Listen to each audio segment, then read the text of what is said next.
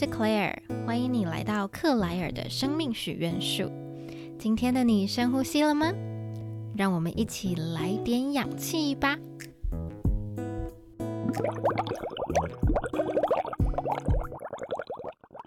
Hello，今天是一个特别篇，因为我在上个周末的时候啊，被求婚了。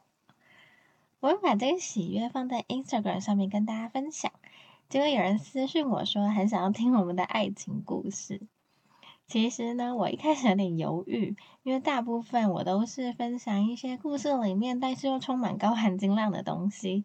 但是呢，我今天要跟你分享的这种类型是比较私人，而且是我自己的故事，我就蛮害羞的。但是我觉得在这种充满幸福的时刻，又刚好要莅临圣诞节嘛。我就觉得能够跟大家分享这种喜悦，好像也是一种我的幸运，所以呢，我就决定要做了这集特别篇，来跟你讲一讲我们的爱情故事。等会儿聊的内容可能跟以往不太一样，那如果你愿意继续往下听，你可以当做轻轻松松的来听这一集，更认识我这个人。或者是呢，我也很希望如果你在听的时候有些共鸣，或者是对你现在的感情状态有些启发，有点收获。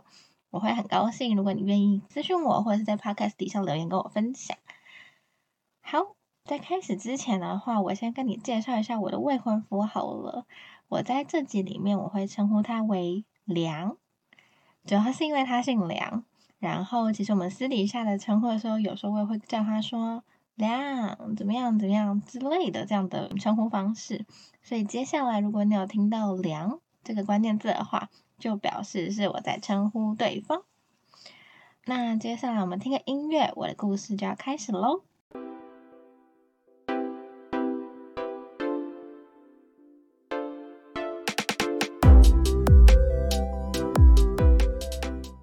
我们的故事开始的很奇妙，他是我在毕业之后进到公司里面不同部门，可是却负责相同业务的学长。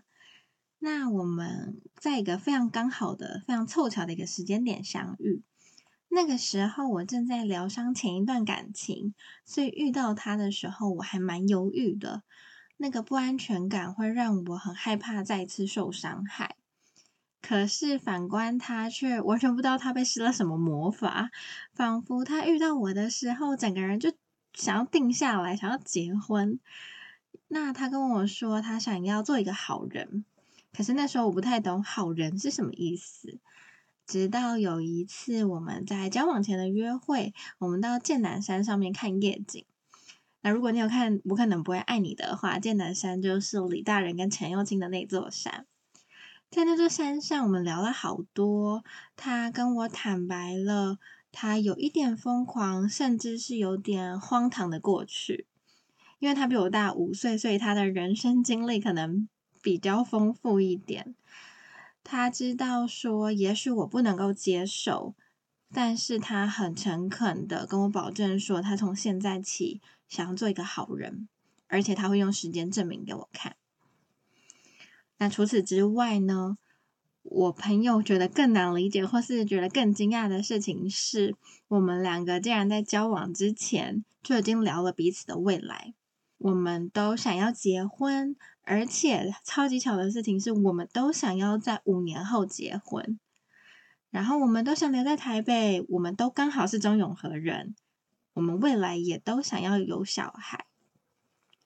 这些种种的巧合，就让我觉得，怎么会有一个人刚好在你是单身状况的时候，然后你遇到他，两个人对未来的生涯规划又都是一样，我就觉得天哪，这个真的是太。太妙了，太悬了吧！但是我其实还是有点犹豫，因为前一段的关系。于是，在那个当下，我挣扎了一阵子，然后我问自己说：如果我现在错过他了，我会后悔吗？我想到这里的时候，我就决定，好，我要再勇敢一次。我想和你分享一个梁在那个时候跟我说的一个信念。他说。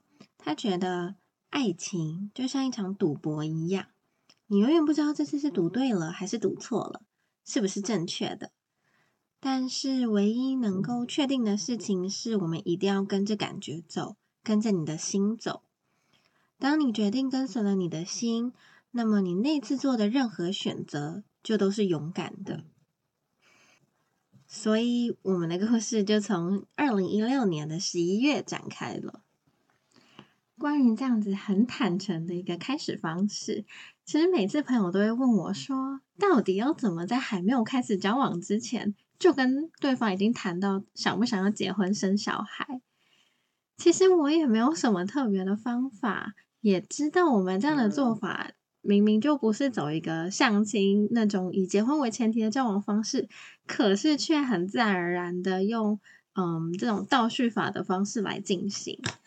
所以我现在回想一下，我觉得能够分享的话，可能就是在爱情里面多一点傻气，然后嗯我自己就是始终保持着觉得无话不谈的一个信念，会让我们的感情更加稳定。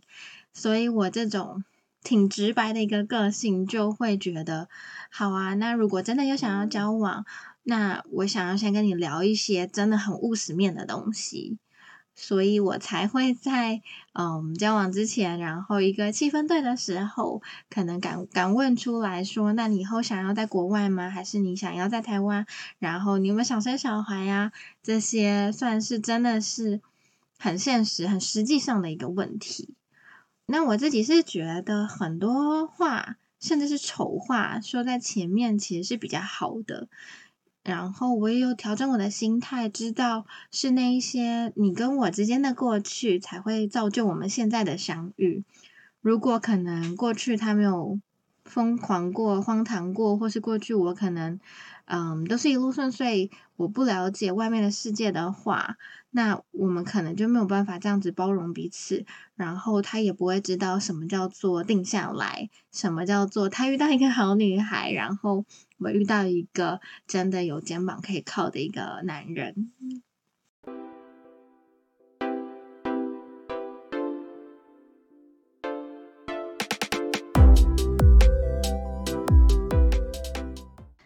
外一个我今天要跟你分享的故事，主要是我是大学毕业，然后我毕业的时候，其实对于要读什么研究所没有概念，我就决定我直接工作好了。于是呢，我就在公司待了三年，结果呢，职场啊，或者是数位行销的这个领域都还应付得来，我也很喜欢那个工作环境。可是，在大概三年的时候，我就有一种强烈的感受，我觉得如果那个时候的我不去读书，我想象在结婚生子以后，我好像就再也不会回去学校读书了。因为我其实从小就梦想可以在二十六岁结婚，二十七岁生小孩，然后三十岁再生第二个宝宝。可是我离职决定要读 MBA 的那一年，其实我是二十五岁。那我大概也知道可能会延后，可是如果这个延后除了感情之外，我能够帮助我自己完成是硕士的这个梦，我觉得是值得的。那我是一个有目标，我就会奋力去做的人。所以呢，我既然决定离职了，我就遵循我小时候那种到美国读 MBA 的那个梦，我把出国读书当成了唯一的一个选择。那个时候我就记得我跟梁说。哎，我想要出国读 MBA，然后最久会是两年，两年之后我一定会回来。他就跟我说：“好，那我跟你一起去。我刚好，嗯，可以再读一个学位啊，就也会对工作有帮助。”那个时候的我其实没有想太多，而且他回复我这段话的时候，他也没有想太多。我就以为这是对我们两个最好的一个解法，我们的连想要出国读书的共同目标都是一样的。可是我就没有仔细的去想，可能也有可能是我太想要出国读 MBA 了吧？我就有意无意的可能忽略了他在台湾，他其实已经有一个硕士学位，然后他正在冲刺他的事业，他努力的就是把事业攀升到巅峰了的过程。就这样，我很兴奋的每一天都在收集资料，然后都在想着我人生未来在国外的生活会是怎么样。直到有一天因缘际会之下，就遇到一位爷爷，他对我的男朋友，那个时候的男朋友，他非常的认可他，他也可以理解我的心情，只是他轻飘飘的问了我几个问题之后，整个直接把我打回原形。他问我说：“你真的读完两年书之后会乖乖回来结婚吗？你没有找过第三条路了吗？你们之间还有可能有其他发展？这个你有想过吗？你还有想过他可能没有想要再读一个硕士学位，他只是为了你愿意放下他自己？我听完了这些问题之后，我当场直接哑口无言。然后发现，天哪！以我的个性，我真的很可能看过大千世界之后，我就回不来了。而且，可能那个时候我们的感情都一直非常稳定，让我从来都没有想过有可能会真的失去对方。更重要的是，我一心追逐我自己的梦想，我却从来没有站在他的角度想过。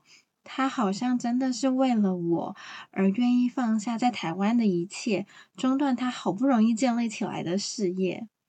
我就突然间觉得，我完全被唯一的出国这个梦想遮蔽了双眼。我没有看到人生可能会有其他可能，人生明明就有这么多面向。我也不想要之后可能自己出了国，事业非常成功。可是，我却离我的家人、离我的爱人都很遥远，最后变成一个很孤独的人。在那场对话不久之后，我就开始犹豫，开始深思自己目前整个的现况到底是怎么样，然后我内心真正想要的是什么。有一天，很巧的是，我就重新搜寻了一次台湾的 MBA。然后那个搜寻结果却突然间出现了过去都没有发现到的，就那么刚好在那个天时地利人和的时候出现的台湾大学 Global MBA。这个台湾大学 Global MBA，它我最想要的条件它都有。第一个是它可以在台湾就让我有全英文的环境，吧英文练到至少可能日常对话啊，或者是一些学术上面的写作都没有问题的一个程度。第二个是它要有两年的工作经验门槛，它又一半是国际生，一半是本地生，那这样对我之后继续留在台湾找工作也会有帮助。第三个就是很现实面的东西，是相较于国外那种百万学费起跳的 MBA。我留在台湾可以住家里，然后学费也整个就是省非常多，我就更有可能可以帮助对方一起负担未来我们要结婚买房的一个费用。所以我就发现，原来我之前真的是没有找过其他条路，然后我之前就以为出国读书是唯一解。虽然我可能留在台湾读 MBA，可能会没有办法呃体验离家的生活，因为我从小就是住在台北，然后读书也都在台北。那关于这一点的话，我就决定我要提早离职，然后用我自己在工作存的一些存款，独自去美国留学一个月。所以我就是还是要短暂体验到在国外的生活，也小小的体会了一下远距离的恋爱。那这对我们来讲是一个非常大的一个转折。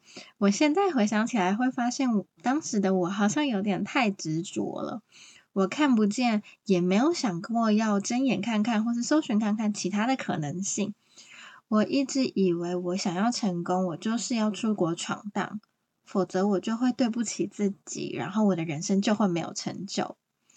但是，就那么的凑巧，老天就帮我指了一个第三条路。我搜寻到 GMBA 的时候，我发现这样子一个小小的让步，虽然我没有实现从小的那个出国梦，可是我可以兼顾我的感情，我也不会失去自己，然后一直走到了现在。我发现，如果我没有来读台大的 GMBA，我没有为我的人生留白，没有停下来思考自己喜欢什么。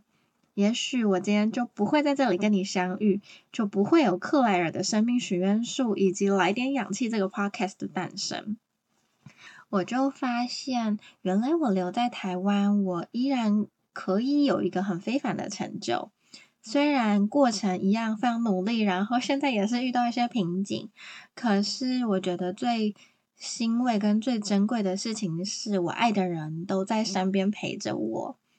然后我走到了今天，真的是五年又一个月的当天，我的呃男朋友，嗯，我现在的未婚夫就跟我求婚，我就觉得这真的是一个弥足珍贵、特别感动的一个时刻。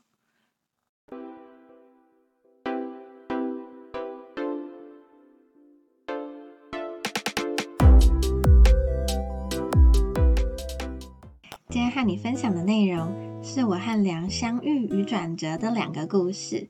现在我已经有了新身份，那我就在这个故事里面简单做一个总结。我想让你知道的是，有一些人说陪伴一个男孩长大的代价太高了，可能会经历撕心裂肺，会让你刻骨铭心。我也曾经陪伴过别人，我可以懂那种感觉。可是，即便看似在对的时间遇到我现在即将步入礼堂的另外一半，我感觉自己也是一样陪着另外一个男孩长大，只是这个长大的面相不太一样，不再是从多情到专情的这个过渡。而是对方开始愿意从有点大男人主义，想要一肩扛起全世界，到他因为真心的相信彼此，相信我们，而愿意展现他男人那个脆弱的那一面。他知道我们能够彼此沟通陪伴，让这个有了他也有了我的全世界，会是两个人许诺好要一起肩并肩一起扛的这种成长。另外一方面是，如果爱情就像赌博一样，永远都不知道结果会如何。只有你一旦尝试了，然后你愿意跟随你自己的心，你才会知道结果。在这样的情况下，你愿不愿意为自己勇敢一次呢？你害怕失去现在身边这个人吗？你会后悔吗？这里我突然想到一句话，是艾丽她在。嗯，你好，就是她有一个 Instagram 的手写字上面写下了一段话。她说：“我不是因为想要幸福，所以才跟你在一起，是相信两个人一起努力会幸福才在一起。”这是我总结第一段故事的送给你的一段话。那另外一段的话是我在抉择 MBA 跟感情的人生故事。我想要告诉你，也再次提醒我自己的事情是。要相信老天爷，相信生命，终究会给你第三条路。也许不一定要在感情跟自己之间做一个选择，也许你的人生选项也不是只有 A 或是只有 B，说不定就是差那么一点，让你打开心、打开眼睛去寻找，你就可以不用左转，也不用右转，而是可以继续往前走，跟身边你爱的人一起，同时也有着你自己最喜欢的模样。今天的分享就到这里，希望你会喜欢我们的人生故事。然后我接下来也要开始筹备一些婚礼啊，或者是买房子相关的事情。如果你有这些故事或经历可以跟我分享，都欢迎你到克莱尔的生命许愿树我的 Instagram 这个账号去做留言或者是私讯。如果你喜欢这集的话，也希望你可以直接在 Apple Podcast 或者是任何一个地方留言，让我知道，也可以给我五星的好评。今天我们就到这里喽，谢谢你，拜拜。